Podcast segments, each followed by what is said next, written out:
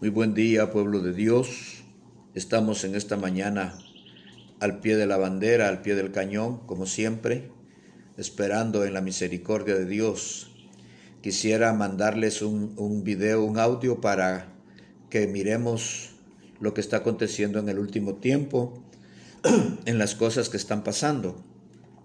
Quiero hablarles acerca de la obra inicua del anticristo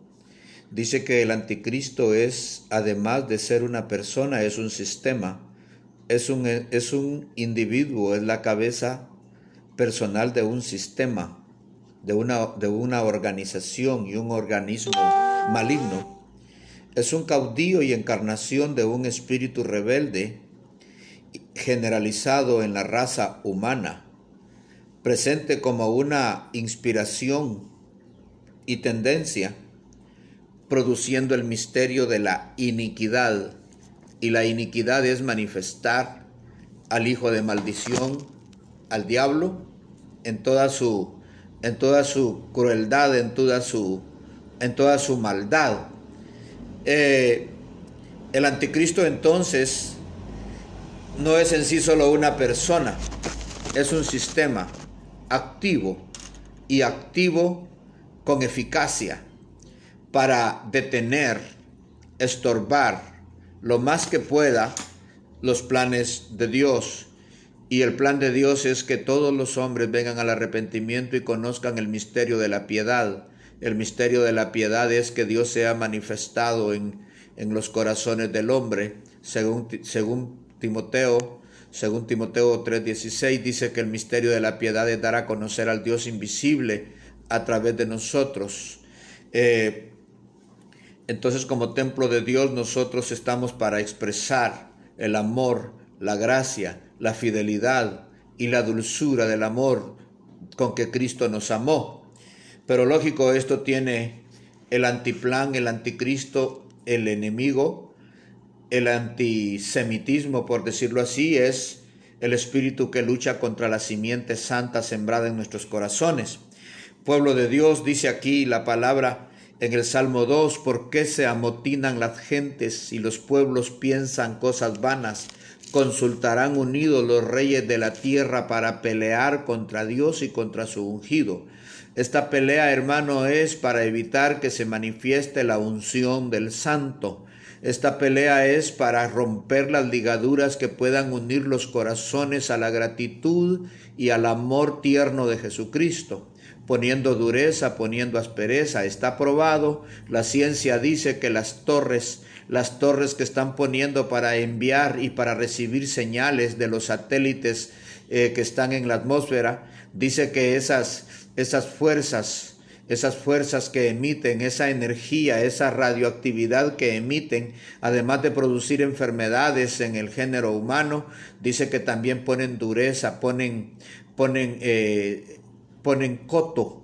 ponen estorbo a que los pensamientos de Dios no fluyan en el área subliminal y en el área espiritual del corazón del hombre, ponen dureza en el alma, ponen dureza en las cosas de Dios y que todos ellos están, están destruyendo los vestigios y la arqueología que nos recuerda las cosas santas y divinas. Este sistema está poniendo en el mundo eh, eh, programas de televisión, en History Channel, están hablando de que nosotros provenimos de los Anunnakis, están diciendo que nosotros provenimos de extraterrestres, que fuimos sembrados por seres y que al final nosotros somos obra de la evolución y que nosotros no provenimos directamente de un Dios eterno creador como se nos ha hecho pensar. Pues todo esto es la guerra del anticristo y pone en nosotros dureza, indiferencia, eh, acomodamiento y nos tiene entretenidos con los espectáculos, con las cosas de este mundo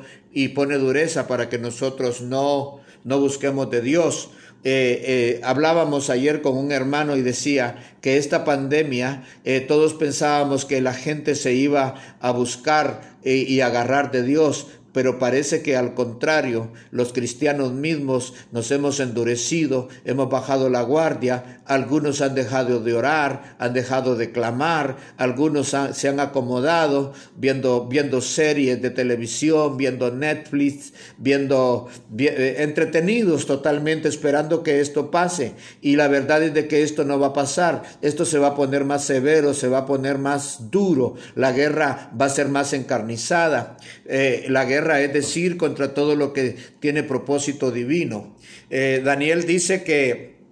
tuvo una visión, dice que se le turbó el espíritu porque miró cuatro bestias y le hizo entender, dice que estas cuatro bestias son cuatro reyes que se levantarán en la tierra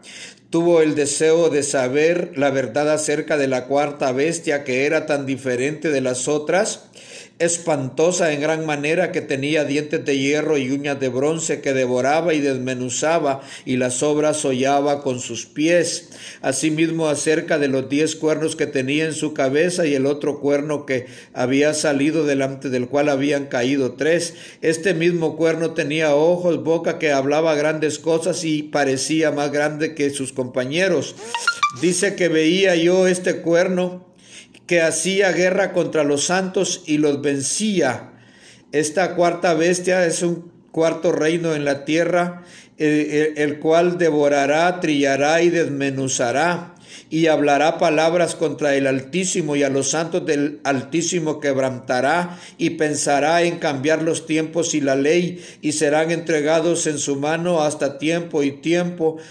y la mitad de un tiempo, y pensará, dice, quitar el continuo sacrificio y mudar la ley. El continuo sacrificio es aquello que Dios ordenó que por la mañana y por la tarde, por estatuto perpetuo, el pueblo mantuviera en comunión con su Dios. Entonces el sistema del anticristo es estorbar que nosotros adoremos eh, en, la madrugada o a la hora que acostumbramos a hacerlo o en la noche, continuamente alabando y adorando a Dios para que la presencia del Dios vivo se mantenga en nuestros corazones. Entonces esta batalla que estamos peleando nosotros con la misma dureza de nuestro corazón puesto por esas antenas, por esas, por esas emisiones de energía eh, que están emitiendo, Ahorita hay una gran guerra porque quieren poner las, las torres de la 5G. Esa 5G, hermano, es el gobierno maligno de la informática, la máxima expresión de la tecnología maligna para tener controlada a la humanidad,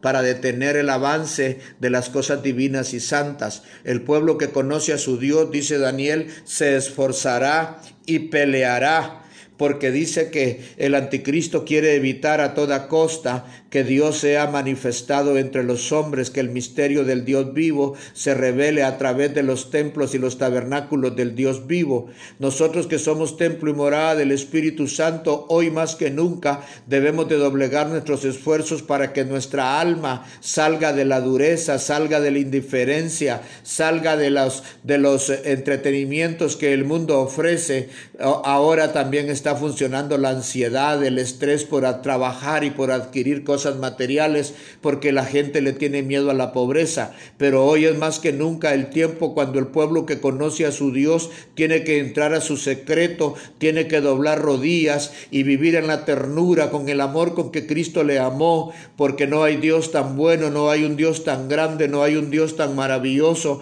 como el Dios que nos amó y buscó para nosotros la salvación eterna para hacernos templo y morada de su Espíritu Santo, para que nosotros, pueblo suyo, anunciásemos, anunciásemos las virtudes de aquel que nos llamó de las tinieblas a su luz. Pueblo de Dios, no te dejes endurecer, expresa a Cristo, expresa y conoce íntimamente el amor con que Cristo te ha amado. Deja que el amor de Dios acaricie tu espíritu, tu alma y sane tu cuerpo. Deja que la palabra de Dios sea mencionado, porque el afán que el diablo ha puesto no te permite que hagas esto en tu casa como sacerdote de Dios. Tus hijos solo ven a un hombre, a una mujer cansadísima que no quiere saber de nada, que se tira a la cama. Es esto precisamente la esclavitud que el enemigo ha puesto. Pero yo te invito en el nombre de Jesús, que como tú sabes y conoces a un Dios amoroso, entres en amores con Él,